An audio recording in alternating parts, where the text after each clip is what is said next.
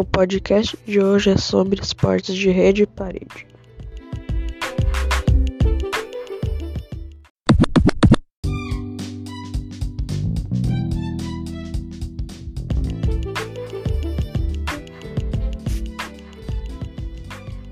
Quais são os esportes de rede e parede?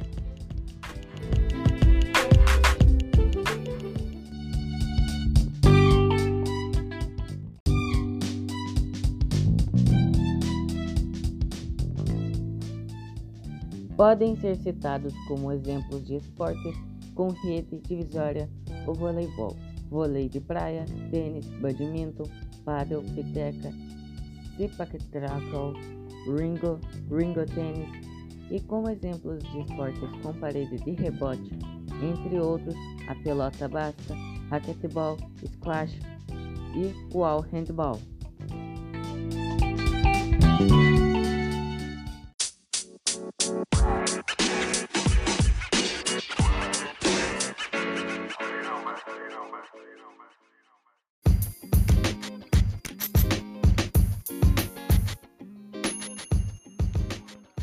Por que praticar?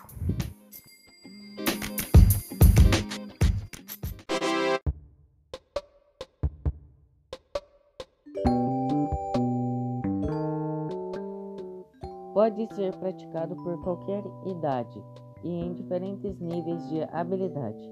É um esporte seguro, divertido e de baixo impacto.